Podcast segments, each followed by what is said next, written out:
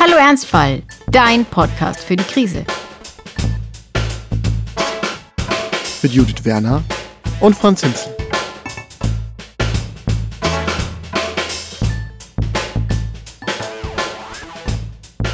Es ist geschafft, wir haben fertig. Ich begrüße euch zu diesem Staffelfinale. Und dich, liebe Judith, natürlich auch. Hallo. Buongiorno. Buongiorno. Ah, du weißt schon, was kommt. ja, außerdem hast du ja hier unser, unser aller Fußballtrainer zitiert, von daher. Mhm. Giovanni Trapattoni. Ja. Jetzt mal runterkommen, runterkommen. Lass es uns heute langsam angehen. Das ist jetzt hier ein bisschen wie auf der Schlussetappe der Tour de France. Weißt du, so, wir, wir, wir halten uns noch an den Händen, Fotos. Ja, Schlussetappe, weil das ist die letzte Folge vor unserer Sommerpause. Wir haben ja über alle möglichen Krisen geredet. Judith, was war denn so deine Lieblingskrise? Ja, da war, da war viel Schönes dabei, würde ich mhm. mal sagen. Ähm, ich mochte die Folge sehr, wo wir darüber geredet haben, warum man nicht jeden Konflikt aushalten muss und warum Gehen manchmal eine Option ist, weil ich finde, das ist immer noch eine unterschätzte Option im, im Leben.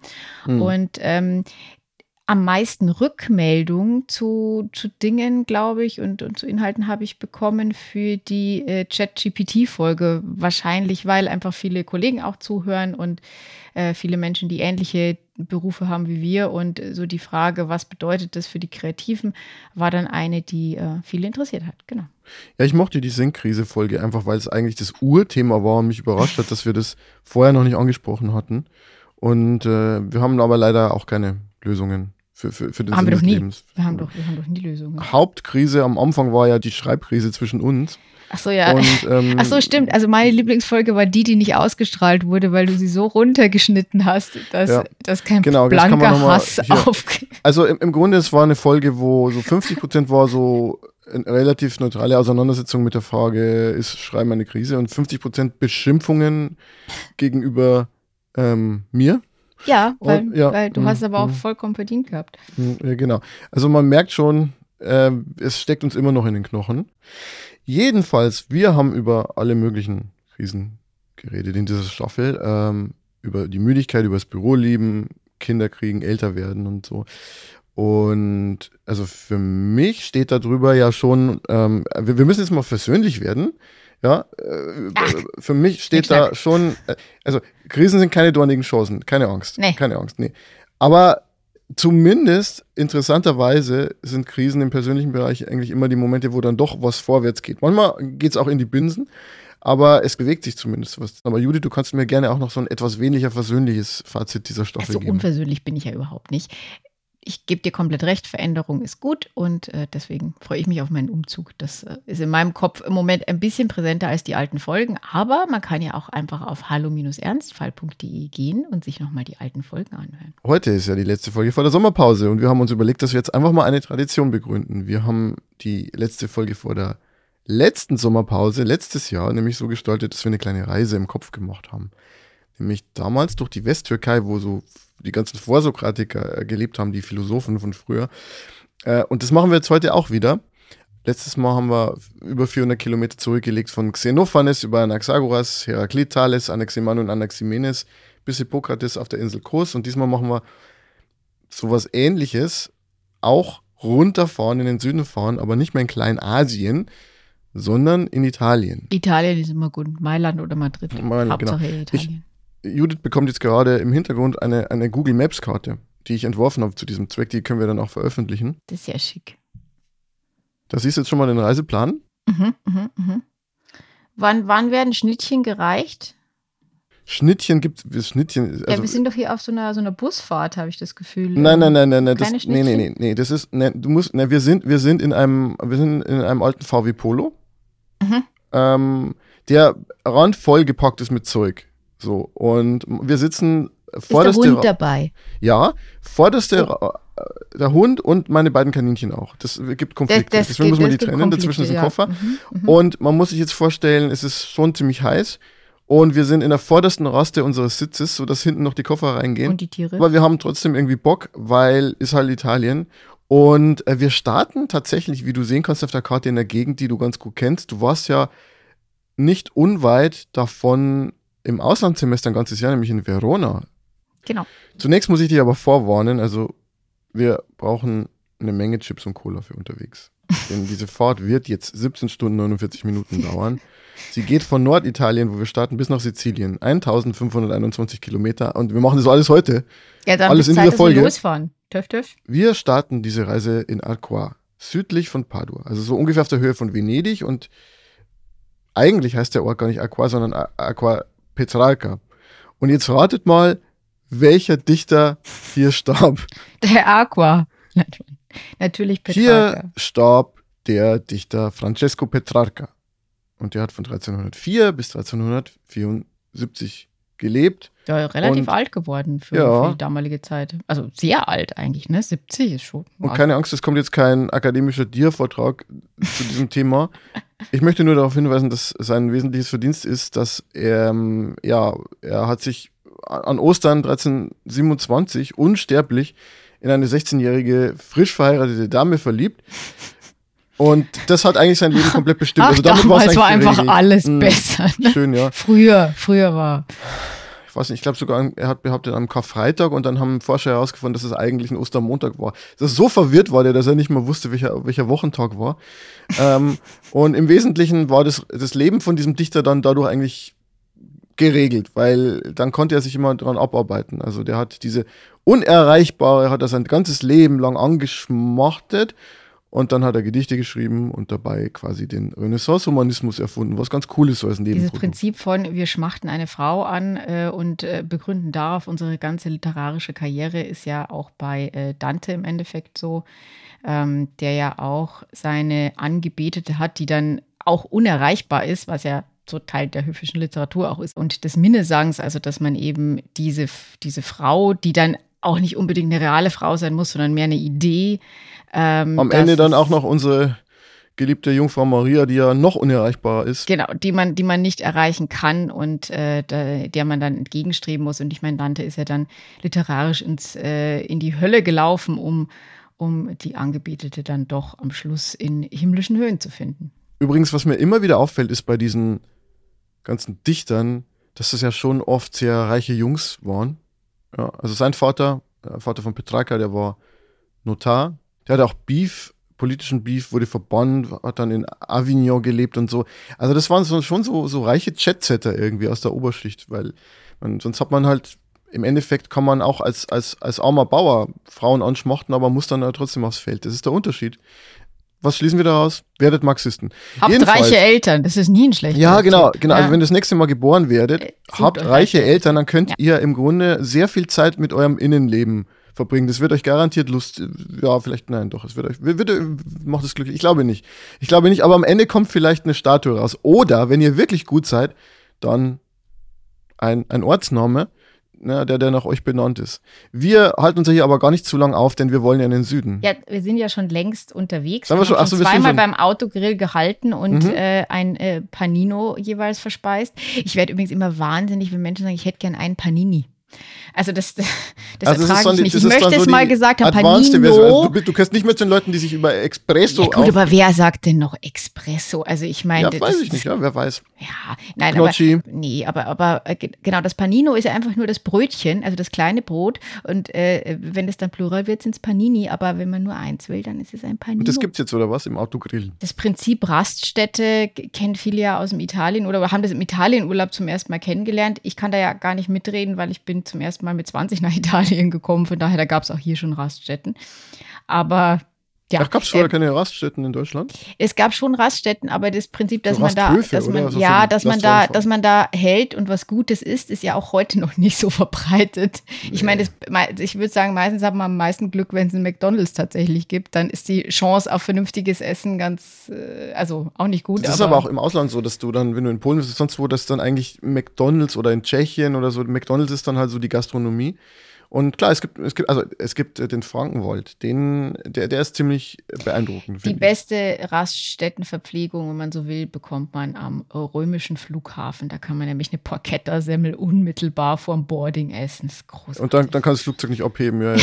ja, man Ja, wiegt stimmt. da auch ein bisschen mehr. Das ist Wobei da die Preise sogar okay sind. Also zum Ja, Beispiel in, ja, ja, in tatsächlich. München oder so, wenn du da irgendwie, wenn du da irgendwie Die ein, Brezel ein, eine in Brezel München. einatmest, kostet es bis zu 12 Euro irgendwie fällig. Es ist, es ist äh, Wahnsinn, also- ja, das stimmt. Anyway. Jeder, ja. wir, wir müssen uns vorstellen, wir fahren nach Bologna, da ist es ganz schön, äh, wirkt ein bisschen industriell, aber hat eine schöne Innenstadt, die, die älteste Uni der Welt. Mhm. Und äh, dann wird die A13 zur A1 und wir fahren immer weiter südlich nach Florenz. Da halten wir auch nicht, weil da ist es zu schön. So. Ja. Und, da ist es auch äh, zu voll, weil da sind Touristen aus verständlichen Gründen. Woher kenne ich denn den Namen Montepulciano? Ist das nicht, ist es ein Wein? Ja, natürlich ist es ein Wein. Also es ist ein Weinbaugebiet. Ja, ja, genau, genau. Ja, also immer weiter südlich, immer weiter südlich. Rotwein. Und wenn ihr jetzt glaubt, wir fahren nach Rom rein, dann habt ihr nur halb recht, weil wir machen kurz vor Rom nochmal eine Pause. Und zwar in einem Ort, der heißt Mentana. Das habe ich tatsächlich noch nie gehört. In der Antike hieß der Ort Nomentum. In Rom gibt es eine sehr, sehr, sehr, sehr lange Straße, die Via Nomentana. Ja, die, jetzt äh, Roma Buch 1 bis 3. Titus lernt Rom kennen. So, ich glaube ja, vielleicht, vielleicht klickt was. Also das Lustige ist, diese Straße führt wirklich vom Zentrum Roms bis in diesen Vorort namens Nomentum oder, oder heute Mentana. Mir ist das bei der Recherche irgendwie auch wieder so eingefallen. Via Nomentana, das kenne ich doch. Und dann ist mir eingefallen, ich habe da studiert, an dieser Straße. War, ja, Was hast du denn an der Straße gelernt? Ja, du ganz ehrlich, da habe ich die auf der, Stra auf der Straße. Da, manche haben studiert und Roundhouse, Roundhouse Kick mit Genickbruch. ja. Nein, ich, also speaking of ähm, in seinem eigenen Kopf Zeit verbringen wie Petrarca. Also ich habe ja ein Semester studiert an der an der Sapienza, also an der römischen Uni und also der größten römischen Uni. Und das Coole ist nur, die Leute, die Philosophie studiert haben, die durften in so eine Villa. Ja. Und die Villa, die Aber liegt die ist da, auch in Rom. Ja, aber an dieser Via Nomentana, sozusagen schon auf dem Weg Ach so, nach draußen. ja, dann war ich ja da auch schon. Ich war auch mal in der Villa. Äh, genau, und zwar Villa Mirafiori. Mhm. Ich habe, das Problem war nur, die, die war eine wunderschöne, alte, verwunschene ähm, Villa mit einem Teich und so und, und aber äh, und, und, und man kann sich da, man kann so wunderbar im, unterm im, Baum im Park, sitzen. Genau, wird, werden Philosophiebücher gelesen. Das ist Unglaublich schön. Nur das Ding ist halt, äh, sie hatten halt nicht kalkuliert damit, dass auch Studenten kommen. Es ist einfach viel zu klein. Ja, also du musst halt immer auf dem Boden sitzen. Ja. Und dann waren es auch so weirde Seminare aus meiner Sicht, nämlich so eine Mischung. Also im Grunde ist es eigentlich so, also so ein, ein Professor, Grä, oder eine, wie sagt man da? Gibt es weibliche Form auch? Professoresse. Ja, oh, ja, genau. Die sitzt dann da und die hat dann irgendwann mal in ihrem Leben ein Buch geschrieben. Und für den Rest ihres Lebens liest sie dann sitzend in den Seminaren aus ihrem eigenen Buch vor. Ja, ja. Es ging immer darum, dass, dass irgendwas gesagt wird, irgendein Konzept vorgestellt, und dann sagt irgendjemand, also ein eifriger Student sagt dann, ja, das ist ja genau wie bei Nietzsche oder ja, es genau ist, wie bei Heidegger. Ich wollte gerade sagen, es ist, es, vor allem ist die Aussage, das ist doch wie bei Nietzsche sehr, sehr häufig, weil es eine große Nietzsche-Begeisterung in Italien gibt. Also zumindest als ich da studiert habe, war das, war das auch so. Und wenn ich gesagt habe, dass ich aus Deutschland komme, dann wurde tatsächlich tatsächlich nicht erst gesagt, oh, das Land von Kant, also es kam auch, aber vor allem, ah, du kannst Nietzsche lesen. Kant ist den auch zu analytisch, glaube ich. Also ich will jetzt nicht, das ist jetzt natürlich Stereotyp, aber wenn man sich so die Traditionen anschaut, dann habe ich das Gefühl, es gibt da eine viel größere Offenheit für dieses etwas kryptische, poetische. Philosophie, die in einem literarischen Kleid kommt, was wirklich das Gegenteil von Kant ist. Ähm, ist in Italien, glaube ich, ja kulturell ein bisschen verankerter und auch an den, auch an den Unis noch. Ich muss sagen, um mal ein bisschen Ehrenrettung für das italienische äh, Unisystem an der Stelle zu betreiben, ich habe das auch erlebt, diese, diese Vor, also man muss ja sagen, es sind eigentlich Vorlesungen. Das heißt dann Seminar und es hat, ist auch eine Gruppe von vielleicht nur 20 Studenten, also nicht so der große Vorlesungssaal, sondern eigentlich ein kleiner Seminarraum und dann wird da trotzdem so ein Monolog äh, gehalten. Es gibt aber auch äh, Dozenten, die das anders machen und das hatte ich in mhm. Verona ganz oft und fand es eigentlich auch sehr, sehr sinnvoll. Und eine Sache noch, ich glaube, ich habe das hier auch schon mal gesagt, aber ich finde das wirklich nicht äh, schlecht. Also die hatten so, so eine Art Propedeutikum, wo dann, jeder muss mal Dante machen im Übrigen. Also es gibt da, ich, ich weiß jetzt nicht, ob es für die Mediziner und äh, Juristen auch gilt, aber es gibt so einen verpflichtenden italienischen Literaturkurs, also zumindest für alle Geisteswissenschaften, die auch nichts damit zu tun haben. Und ähm, da werden halt einfach so die kulturellen Basics des Landes irgendwie eingetrichtert. Und ja, da wird viel auswendig gelernt, aber wenn du die halt fragst, wann wurde Dante geboren, dann wissen die das eben auch. Und wenn du bei uns fragst, wann wurde Goethe geboren, dann wissen das die wenigsten. Weil jetzt kann man sagen, ja gut, aber hat es denn eine Relevanz, irgendwelche Zahlen auswendig zu lernen? Nicht unbedingt, aber man hat trotzdem ein besseres Gefühl für zeitliche Abfolgen. Man versteht Entwicklungen, auch kulturelle besser. Und von daher so ein bisschen fixes Wissen zu haben, dass man dann wiederum aber eben einfach lernen muss und das einem dann nicht in der Diskussion nur zufliegt, finde ich gar nicht so schlecht. Also ich fände eine Mischung aus beidem ganz sinnvoll. Anyway, ähm, das ist die, die Via Nomentana und wenn man die weiterverfolgt, dann kommt man in dieses Mentana. Warum fahren wir denn da überhaupt hin, Judith? Ja, ich, Was glaubst ich, du? Also ich habe jetzt auf die Karte geguckt Ja. und äh, habe festgestellt, dass da äh, ein Supermercato gibt und ein McDonald's und ne, die La Taverna dei Giottoni. Sehr seltsamer Name. Ähm, also von daher, keine Ahnung, erzählt uns, wie es da war, wenn ihr da mal hinfahrt. Äh, Ja, wir waren ja jetzt gerade an einem Sterbeort von einem großen Dichter oder Denker, nämlich an diesem Ort, der nach Petrarca benannt war oder ist. Und ähm, das ist auch ein Sterbeort von dem großen. das ist ja mal wieder eine lustige Tour hier. das ne, ist ja es wird- Frohsinn. Ja, irgendwann, ich meine, die sind ja halt alle tot, diese Philosophen so. Und ähm, pass auf, aber die stehen irgendwie nicht dazu. Also ich habe sehr, sehr, sehr wenig gefunden. Ich war wirklich auf sehr obskuren Seiten unterwegs, um da Infos zu bekommen. Es gibt auch, ich weiß nicht, ob es da Statuen gibt. Jedenfalls ist hier wohl der Philosoph Seneca gestorben. Also gestorben ist jetzt ein bisschen, bisschen relativ. Also ich meine, also er ist schon faktisch gestorben, aber äh, äh, er hat, er hat sich umgebracht, aber unfreiwillig. Genau. Äh, Also, äh, es ist ja so, Seneca hat gelebt in den ersten Jahren nach Christus, so 1 bis 65 ungefähr. Und das Ding ist, in der Blütezeit des Römischen Reichs, da gab es eigentlich gar nicht so viele originelle Philosophen, wie man so denkt. Also man denkt immer, Rom, da gab's, da liefen ja viele Philosophen in dem Sinne rum. Aber die haben vor allem die griechischen Traditionen geresampled, würde man vielleicht heute sagen. Die waren halt vor allem auch immer Politiker. Und jetzt ist halt die Frage, ob, wenn man Philosoph und Politiker ist, ob das immer so gut zusammengeht. Wenn man sich, wenn man sich Robert Habeck anschaut, dann merkt man, in welche Probleme einen das bringen kann, wenn man eigentlich Philosoph ist, aber irgendwie auch noch Politiker. Ja, Das ist willst du den jetzt mit. Seneca vergleichen? Ich weiß nicht, da sind wir noch nicht. Aber. Weiß ich nicht. Oh, ich, oh, oh, oh, oh, oh, oh, ich weiß schon, was die Überschrift für diese Folge wird. Ja. Robert Habeck und Seneca. Ja, Ja. nein, aber klar, aber das, ist- das, das ist schon der Punkt. Also das Interessante ist, der Seneca, der wurde auf alle Fälle viel gelesen. Und ist die Frage, wurde der viel gelesen, weil er so originelle Gedanken hatte oder weil er viel verbandelt war mit der Macht? Also man muss sich das halt so vorstellen. Der, der war so eine Art Erzieher des Kaisers Nero und der ist Das halt. ging ja mal voll nach hinten los. Ja, muss man sagen, so also als Der, Erzieher. das ging total nach hinten los. Andererseits großer stoischer Philosoph der Seneca, also Gelassenheit und so. Der hat äh, Stoizismus gepredigt und war eigentlich geprägt vom Ideal des Intellektuellen, der über allen Dingen steht und zugleich total nah dran an der politischen Elite. Der Nero, der ist ja quasi mit 16 im Jahr 54 total jung an die Herrschaft gekommen. ja, aber das ist doch die, Nero ist doch so die, die, der Inbegriff eines Arschlochkinds. Also, das Ja, dann ja, einfach ja, alles abbrennt. Ja, ich meine, man weiß ja nicht, vielleicht hat er auch einfach psychische Probleme, aber natürlich war das alles nicht sehr. Aber wir müssen jetzt bei Nero nicht mehr politisch korrekt sein. Der ist so lang tot, da kann man Ja, der auch war schon Quatsch doof, ja. pass auf. Und, aber das, das Interessante ist halt auch, da- dann, dann, dann galt er aber dann trotzdem irgendwie als dieser Seneca, als, als dieser äh, große Philosoph, hat aber wohl, als quasi Neros Vorgänger gestorben war, der Kaiser Claudius, hat er sich in seiner richtig derben Satire über ihn lustig gemacht. Also er hat nochmal auf den Toten so nachgetreten. Das war die Apokolokynthus, also quasi die Verkürbissung.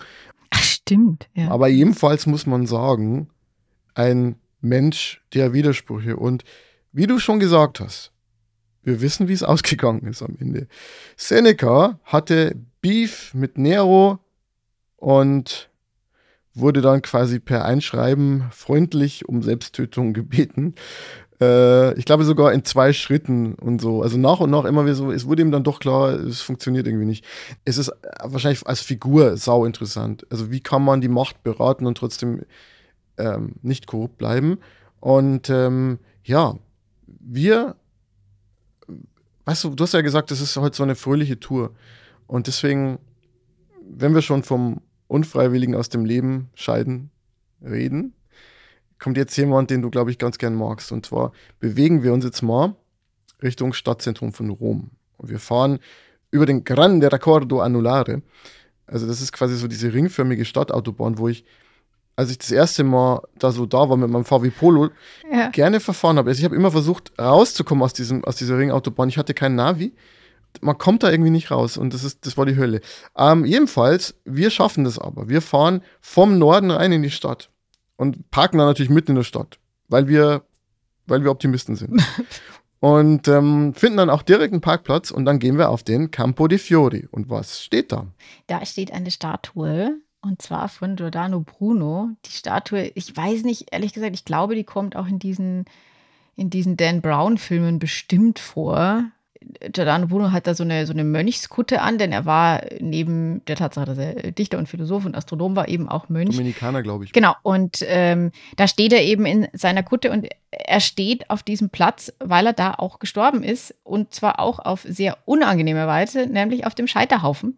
Äh, denn er hat im Gegensatz zu Galileo dann eben nicht widerrufen und ist bei seinem äh, vom kopernikanischen Modell weitergedachten Weltbild äh, und von seinen kosmologischen Vorstellungen eben nicht abgewichen. Und ähm, also man hatte, also das jetzt in Detail zu erklären, führt jetzt zu weit, aber was bei, bei, bei Bruno so, so relevant war, dadurch, dass er der Meinung war, dass es, also das eine pantheistische The Theorie hatte, also dass er sagt, irgendwie alles ist durchdrungen schon von irgendeiner Form von, von göttlicher Energie oder so, aber dadurch, dass er die materielle Welt nicht mehr eingrenzen wollte. Also er hat nicht gesagt, es gibt hier irgendwie die materielle Welt und dann gibt es das Jenseits, sondern alles ist ein unendliches Universum vielleicht oder wie auch immer.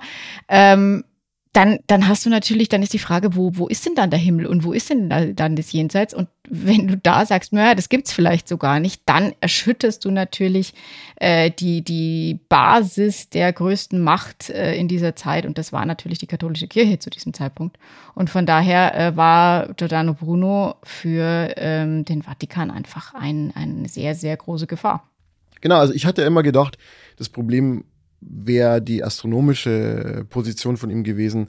Und das war wahrscheinlich gar nicht mal so. Also es gab halt in der Zeit damals, so kurz vor 1600, eine eher randständige Meinung, nämlich diese kopernikanische, nach der eben nicht mehr die Erde im Zentrum des Kosmos ist, sondern die Sonne. So. Und damit konnte man sich sozusagen die Beobachtungen mindestens genauso gut erklären. Ähm, und das haben auch Johannes Kepler vertreten, Galileo und eben auch Bruno. Nur glaube ich, dass wenn man das jetzt einfach so als Forschungsmeinung gehabt hätte, so dann und das ein bisschen hinter vorgehaltener Hand, dann wäre niemand irgendwie auf dem Scheiterhaufen verbrannt worden. Ähm, es ging da, glaube ich, eher so darum, dass man nach außen hin ähm, irgendwie kommuniziert hat, okay, wir sind im Zentrum dieses Kosmos, weil es theologisch besser funktioniert. Genau, es war ein Machtanspruch, der damit auch äh, demonstriert wurde. Genau, die, dieser Pantheismus, also äh, hatte halt alle möglichen Konsequenzen. Unter anderem leugnete er halt Dogmen wie die Trinität, also die Dreifaltigkeit. Und da wird es dann schwierig. Äh, und ja, das Und das ist gut aus. witzigerweise bis, bis heute schwierig. Also es ist ja so, dass diese Bücher von Bruno und seine ganzen Schriften, die waren auf dem äh, Index des Vatikan. Und äh, witzigerweise, der, der, hast du eine grobe Ahnung, wann, wann sie da runtergekommen sind? Also ich habe mal was gehört, dass es total spät war. Also das ist sozusagen irgendwie vor, vor kurzem, Ja, fa- fast, also zumindest wenn man in den Zeiträumen denkt, also 1966 wurde der Index abgeschafft und damit waren sie dann auch runter, aber sie wurden tatsächlich nie per se einzeln runtergenommen. Der Johannes Paul II. Hat mit irgendeinem Dekret, wie auch immer, Bruno rehabilitiert im Jahr 2000, was auch Wahnsinn ist. Und zwar hat er eben äh, gesagt, dass, äh, dass also die äh, Hinrichtung wäre Unrecht gewesen. mhm, Thank Was sie aber nicht gemacht haben, ist, dass irgendwie die Lehre rehabilitiert werden würde. Also nach dem Motto, naja, der hatte halt auch irgendwelche Theorien. Weil eben, wie du schon sagst, der Pantheismus mit der katholischen Lehre einfach nicht nee, nee, äh, im Einklang steht. Und deswegen, also äh, die, die Lehre wird nach wie vor von der Kirche abgelehnt. Sie sagen nur, dass man ihn vielleicht jetzt nach heutiger Sicht nicht unbedingt hätte umbringen müssen dafür. Aber so wir sorry. müssen weiterfahren, weil wir haben jetzt noch Genau, es gibt sehr viele hundert Kilometer vor uns. Espresso und dann geht's weiter. Mhm. I'm sad when I think of my Rosemary. Sometimes I think my heart will break in two. I left her back home out in Italy, where sunshine is bright and skies are always blue. Beneath the soft Italian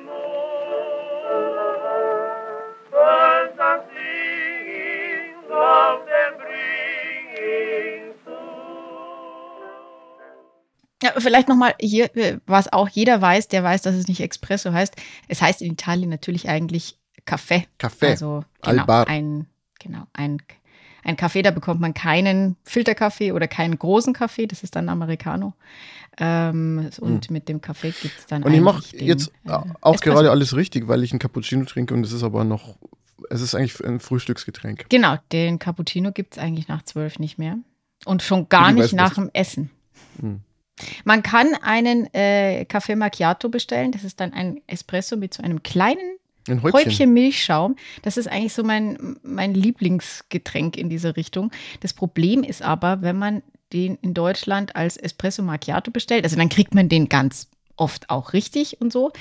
Es kann einem aber auch passieren, dass dann halt Ein halber Milchkaffee. es kommt dann Latte Macchiato, weil ähm, man auf die Idee, wenn da Macchiato dran ist, dann ist es bestimmt dieses riesengroße Getränk. Ich muss jetzt aber auch mal die Deutschen rehabilitieren, weil die Idee, dass es Cappuccino-Maschinen gibt, also so Siebträger, die, mit denen man halt Cappuccinos und Espressos, es, Espress, Expr, Expressos, Cappuccini und es, Espressi. ja, ja, genau, machen kann, dass das eigentlich entstanden ist, nicht in Italien per se für die Italiener, weil die haben halt, hatten einfach zum Beispiel ihre kleinen Mokka-Maschinchen, die sie da hin, hingestellt haben auf die Ofenplatte, sondern äh, dass es in Norditalien entstanden ist, für, weil die deutschen Touristen das irgendwie so geil fanden. Also die, die, die Cappuccino-Maschine für zu Hause meinst du jetzt? Nee, nee, nee, nee die, die gastronomischen großen Kaffeemaschinen, die, die, mit denen man heute italienische Bars Ja. identifiziert, die sind Die haben die doch nicht für die deutschen Touristen angeschafft. Was? ich habe es rausgesucht. Und zwar äh, war das neulich im Spiegel ein Interview mit einem Herrn Alberto Grandi, Geschichtsprofessor an der Universität Parma, der sich so beschäftigt mit diesen italienischen Mythen, also so nach dem Motto ähm, äh, der Parmesan und das ist kein Mythos, das ist einfach ein Geschenk des nicht vorhandenen Gottes, der Parmesan. Okay. ähm, ich glaube, das kommt auch in die Shownotes als, als, als Zitat. Also, Zitat. Einiges spricht dafür, dass sich der Cappuccino in Italien dank der deutschen Touristen etabliert hat. Die Cappuccino-Maschinen haben sich nämlich aus der Emilia-Romagna, wo die Deutschen sich tummelten, übers Land verbreitet. Ja, Und dann, pass auf, also, dann sagt der Spiegel, das klingt nach einer These, für die sie in ihrer Heimat Bodyguards brauchen. ja, also ich sag mal so, vielleicht das Prinzip des Milchschäumens und des Cappuccinos nach zwölf trinken, das kann sein, dass das durch die Touristen geprägt wurde, aber du willst mir nicht sagen, dass äh, Siebträgermaschinen nicht in den Bars standen. Die haben da halt vielleicht nur Espresso gemacht und eben nicht äh, auch Cappuccino und das wurde dann immer mehr nachgefragt, weil den Cappuccino trinkt man prinzipiell eher zu Hause in der Früh. Das, äh, glaube ich, war schon mal so, das habe ich auch mal gehört. Aber, äh, und dass sich das dann irgendwann verändert hat, aber also, nein, also ich, ich, ich glaube dem Professor jetzt einfach. Ich habe meine eigene Wahrheit. Sie- Siehst du das, Judith? Siehst du das? Da vorne. Siehst du? Da, da kommt Neapel. Da, da, siehst du? Ist schon da. Aber wir fahren vorbei. Wir fahren vorbei. Wir fahren, es gibt keine Pizza in Neapel Keine jetzt. Note in Napoli. Hm. Ich habe mal sehr lang Zeit am äh, neapolitanischen Flughafen verbracht, wo uns in Salamitaktik alle halbe Stunde gesagt wurde, wir würden jetzt abfliegen und es war dann aber doch nicht so. Und ähm, es gab dann aber Gutscheine für Essen und Getränke und irgendwann gab es nur noch äh, Bier und äh, es waren dann alles sehr gut gelaunt, als es dann kurz vor Mitternacht doch noch in den Flieger ging. Ich war da leider noch nie in Neapel. Ich, ich, ähm, Ich leider nur am Flughafen, gerne- ja. ja.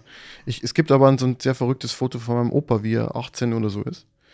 Und äh, Italien gegen die Amerikaner verteidigt und dann in Pompeji steht. Ich, ich wollte gerade sagen, als du Opa und 18 gesagt hast, weil also mein Opa sagte mir auch mal, als ich aus der äh, Schulfahrt von Straßburg zurückkam, da war ich auch. Und ich meinte so, ja, aber nicht zum Urlaub. die, diese, diese Vorstellung, dass man selber aus dem und die Familie seit Generationen aus dem Dorf kommt, aber dass der Opa dann halt, als er noch sehr jung war, irgendwie in Süditalien stand und auf die Amerikaner gewartet hat. Mit, also, also ich meine auch, ich muss ja auch so dran denken, vor dem Hintergrund des Ukraine-Kriegs, wo man ja auch wieder diese Kriegsrealität hat und sich diese Vorstellung, der steht da jetzt mit irgendwelchen Geschossen und dann kommen die Vereinigten Staaten von Amerika daher und mein Opa steht dann und muss dann irgendwie, ja, also hat auch glücklicherweise nicht funktioniert, diese Verteidigungsstrategie. Ähm, aber das, das ist dann auch so, das ist so surreal irgendwie, wenn man dieses Bild dann sieht, wo der, wo der dann da in Pompeji steht. Anyway, wir fahren da vorbei. Wir fahren auch an Salerno vorbei noch weiter südlich in einen schönen kleinen Küstenort namens Aschea. Da war ich schon. Nein, Doch. wirklich. Ja, ich habe doch ähm, hi- hier Infos aus meinem früheren Leben verbunden mit unbezahlter Werbung. Äh, ich habe ja früher für die Firma Cilentano gearbeitet. Die gibt es auch immer noch. Und äh, eine ehemalige Kollegin hat die inzwischen aufgekauft und macht das ganz wunderbar. Und die äh, vermitteln Ferienhäuser ähm, von kleinen Anbietern, also von dem klassischen älteren Ehepaar, das halt noch eine Ferienwohnung hat und so weiter, in dieser Agentur, die sich für nachhaltigen Tourismus in Süditalien und zwar im Cilento, das ist eben diese Gegend, äh, einsetzt. Und deswegen habe ich da mal Urlaub gemacht in Pisciotta, Aschea und äh, dieser ganzen äh, Gegend. Es ist da, es ist da sehr schön. Ähm, weil du das, du hast das Meer und du hast aber gleich auch dahinter die Berge. Also du musst dich quasi zwischen Bergen und Meer nicht entscheiden. Ich muss nur sagen, ich, ich fand es zum Hinkommen dann doch ein bisschen äh, anstrengend, weil du musst dann eben von Neapel noch relativ lang im Auto fahren und du hast da auch überhaupt keine Chance irgendwie Autobahn, mit oder? Bussen oder, sonst was. Ja, genau. Du, du, du schlängelst dich da so durch die Gegend. Aber äh, das war ein, äh, eine sehr schöne Reise, die ich jedem empfehlen kann. Gibt es auch sehr, sehr gutes Essen. Und äh, offensichtlich auch ein historischer weißt du, Ort. wie Aschea hieß in der Antike? Das wusste ich tatsächlich in der Arbeit mal. Das habe ich bestimmt auf irgendeine Website geschrieben, aber ich erinnere mich nicht Es mehr. gibt ja die philosophische Strömung der Eleaten und Mhm. das ist Ach, stimmt, das war Elea, ne? genau. Ja. Ähm, und da wirkte unter anderem ein Herr namens Parmenides, ungefähr so grob 500 vor Christus, muss man sich das vorstellen. Und der hatte eine sehr interessante, etwas abstrakte Theorie. Es, es geht bei ihm immer so um die Frage, was gibt es überhaupt so? Was ist denn das Sein? Äh, ist eigentlich ein sehr bemerkenswerter Gedanke, wenn man sich überlegt, 500 vor Christus. Ja, deswegen hat sich Heidegger auch mit Parmenides Genau. beschäftigt, weil äh, die Frage Hm. nach dem Sein ja auch bei ihm im Hm. Zentrum stand. Äh, Ja. Aber Parmenides war halt da verdammt früh dran. Ja, und ähm, es ist von ihm nur ein Lehrgedicht erhalten, in dem es um dieses Sein als Ganzes geht und äh, um die Eigenschaften von diesem Sein, wo er dann sagt, es ist unentstanden, unvergänglich, unteilbar, unörtlich und unzeitlich. Und wenn man das auf einer Party erzählt, erntet man Schulterzucken. Deswegen fahren wir jetzt weiter, oder? Ach, Er hat auch Platon der. Philosoph gilt nichts im eigenen Land. Aber er sagt ja, Denken und Sein ist das Gleiche oder dasselbe. Von daher. Soll ich es auch noch auf Griechisch? Nein, jetzt, wir fahren jetzt, oh Gott, äh, Theodor zu Gutenberg, sei still. Wir fahren jetzt, wir, wir fahren jetzt, wir fahren jetzt runter. Weißt du, wo wir jetzt hinfahren? Zum guten, zum guten Schluss noch? Ich weiß, dass wir an äh, ziemlich schönen Landschaften und Klippen vorbeikommen, aber wo geht's äh, jetzt endgültig hin? Also, wir fahren jetzt den Stiefel entlang. Wir sind jetzt quasi an der Stiefelspitze von Italien angekommen und fahren jetzt nach Sizilien. Wir bewegen uns von Catania aus jetzt durch das Land. Wir halbieren quasi dieses Sizilien einmal, bis wir an der Westküste angelangt sind. Und zwar bei der Final Destination quasi. Und zwar Agrigent. Besser gesagt, ein kleines Örtchen außerhalb von Agrigent, wo das Meer schon ist. Und äh, da hat so um das Jahr 450, also etwas später als Parmenides, jemand gelebt, der Empedokles hieß. Und ich finde, dessen Lehrinhalte sind zum wenig befriedigender, weil die ein bisschen konkreter sind. Also der Empedokles hatte so das Problem, dass es da zwei Lehren gab damals. So einerseits Parmenides, demzufolge das Sein komplett unveränderlich ist. Und dann Heraklit. Und Ernstfall Ultras werden sich noch an die Staffel 1, Folge 43 erinnern, also die letzte Sommerfolge, da haben wir über Heraklit gesprochen. Für ihn ist das Wesen des Seins das genaue Gegenteil, nämlich die beständige Veränderung. Also alles fließt und so. Hm. Und der Empedokles hat sich da aus der Konfrontation dieser beiden Weltbilder quasi ganz elegant her her herausmanövriert, indem er gesagt hat, ja, es gibt diese Unveränderlichkeit auf so einer sehr fundamentalen Ebene, aber nein, das bedeutet nicht, dass das Sein irgendwie monolithisch ist, dass es nur so ein Ding ist, sondern die fundamentalen Bausteine sind die vier Elemente. Und das kennt man halt heute noch, das finde ich so cool. Ja. Also, äh, natürlich gibt es mehr Elemente in der Chemie und so weiter, aber es gibt im Alltagssprachgebrauch noch immer diese Idee der vier Elemente: Feuer, Luft, Wasser und, Und Erde. Genau. Und das hat ja, also das, hatte einfach wahnsinnig lang Bestand und also es ist ja heute auch noch nicht komplett falsch, aber generell so die ganze Biochemie und, und auch ganz lange Zeit die Medizin hat sich immer noch auf diese, auf diese Grundsätze äh, gestützt. Und äh, da hat Empedokles, obwohl man ihn heute eigentlich, finde ich, jetzt nicht mehr so, so arg kennt, das ist nicht einer der Philosophen, der einem äh, oder der auch im Philosophiestudieren sofort einfällt, würde ich sagen, ähm, hat da eigentlich äh, eine ziemliche Marke gesetzt, aber sie offensichtlich nicht ausreichend gut vermarktet, damit man ihn heute noch kennt. Der ist aber, wie ich äh, nochmal nachgelesen habe, zum Glück immerhin nicht äh, in Agrigent gestorben, sondern auf dem Peloponnes oder Peloponnes. Wie spricht man das? Wie sprichst du? Du sprichst Peloponnes, aber ich glaube mal gehört, dass es eigentlich Peloponnes heißen würde, dass es aber einfach im Deutschen so furchtbar klingt, dass jeder Peloponnes sagt. Aber vielleicht ist es auch komplett falsch, wissen wir nicht. Jedenfalls ist der Herr Empedokles dort gestorben und nicht in Agrigent, weswegen wir nicht mit einem Toten aufhören. Also tot ist er schon, aber nicht da. Ist doch toll. Und damit sind wir am Ende dieser sehr langen Reise angekommen. Ich hoffe, es hat dir Spaß gemacht. Und äh, die Chipstüte ist jetzt auch leer und wir haben kein Wasser mehr, wir haben gar nichts mehr, alle unsere Vorräte sind erschöpft und wir sind auch erschöpft. Und deshalb würde ich sagen, vielleicht gehen wir noch das allerletzte Mal vor der Sommerpause auf einen Cappuccino nachmittags und einem also du, sehr schlecht also gemachten Wir outen uns einfach Latte. und ein Nachmittags-Cappuccino mit Latte Art. Art, ja. Wunderbar. Dann ab ins Café. Im Café Katharsis machen wir heute mal kein Spiel. Wir haben die letzten Folgen ja immer sehr, sehr viele Spiele gehabt. Aber ich dachte mir, weil ja eine letzte große Veränderung, nee, das klingt vor. Bevor ich dann, im, das klingt so ein bisschen wie, wir, bauen uns jetzt noch den Speicher aus. Ja. Können uns alle am Arsch Nein, aber, aber es ist, ist einfach vorbei. Wir sind halt jetzt trotzdem beim Final Countdown, bevor mhm. du äh, zum Papa von zwei Kindern wirst und natürlich noch viel wichtiger, Anja, zur Mutter von zwei Kindern, weil die muss das ja erstmal noch aus sich rauskriegen. Mhm. Ähm, genau, bis wir wieder aufnehmen, kann es sehr gut sein, oder sogar wahrscheinlich, dass der kleine Mensch schon da ist. Und deshalb wollte ja. ich dich heute mal so ein bisschen fragen, so äh, als äh, vielleicht auch Kaffeekatharsis-Zeitkapsel, was habt ihr noch, was ihr dringend noch erledigen wollt oder vielleicht müsst, bevor es soweit ist? Und welche Erwartungen hast du denn an die Veränderung, die da kommt? Und in einem Jahr können wir uns dann darüber unterhalten, ob das denn auch gestimmt hat. Ja, wir haben, und insbesondere Anja, äh, einen Nestbauunfall bekommen vor kurzem. Oh. Und eigentlich sind wir ready. Das Kind kann kommen. Also so auf dieser organisatorischen Ebene ist eigentlich alles geplant. Ist es diesmal leichter gewesen, weil ihr schon wisst, wie ja, der Hase läuft? Ja, Wahrscheinlich ja, schon, oder? Absolut. Also ich meine, die Sachen, die man tun muss, sind ja die gleichen minus ähm, Geburtsvorbereitungskurs, den man halt dann nicht mehr macht. Ähm, man muss sich halt im Krankenhaus anmelden, das müssen wir noch machen, da haben wir noch keinen Termin bekommen und so. Aber ähm, das ist eigentlich gar nicht so viel in dem Sinne, dass, äh, dass das jetzt irgendwie nicht bewältigbar wäre, sondern das, was belastend war beim ersten Kind, war einfach die Unsicherheit. So, machen wir mhm. alles richtig? Haben wir was vergessen? Und das fällt halt jetzt schon weg, das muss ich sagen. Also die Vorfreude ist genauso groß wie beim ersten Kind, aber die nervöse Anspannung ist zumindest bei mir schon echt weniger. Und nicht, weil ich jetzt irgendwie sagen würde, ich weiß genau, wie es wird, aber zumindest hat man es schon einmal durchgemacht und hat so eine grobe Vorstellung, was da auf so einen zukommt.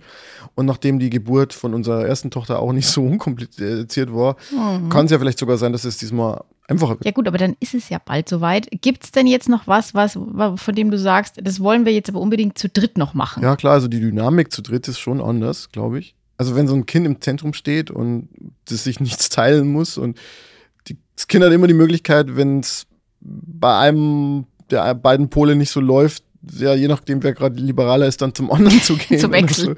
So. Äh, das ist äh, natürlich schon anders, wenn man zu viert ist. Im Fußball würde man vielleicht sagen, so, wir, wir spielen dann jetzt, also wir, wir müssen dann Manndeckung spielen. Ja, genau, ich wollte gerade sagen Manndeckung, ähm, aber ich meine, mit zwei, jeder hat noch zwei Hände und kann eins greifen, also von daher, das geht noch. Aber ich glaube, wir müssen jetzt in dem Sinne nicht mehr noch irgendwas machen zu dritt, weil wir eh sehr viele äh, schöne Erlebnisse im Alltag eigentlich immer haben zu dritt. Also das ist. Glaubst du denn, deine, deine Tochter versteht? Also ich meine, sie weiß, dass da ein Geschwisterkind kommt, aber versteht sie es auch wirklich, oder? Sie hat sich mit ihrem Geschwisterchen neulich schon gestritten. Ja, weil es, es hieß irgendwie so, ähm, du musst jetzt ihr die, die Turnschuhe, die sind ja zu klein, also die, bekommt dein Geschwisterchen. Und dann hat sie angefangen, mit Anjas Bauch zu diskutieren. so, Wer hat gewonnen? es also sagen wir es mal so, die Leute, die weniger sagen, gewinnen ja solche Diskussionen meistens, weil sie souveräner wirken. Äh, Insofern ja, verstehe, der die- Bauch hat gewonnen. Ja. das kleine Kind gewonnen.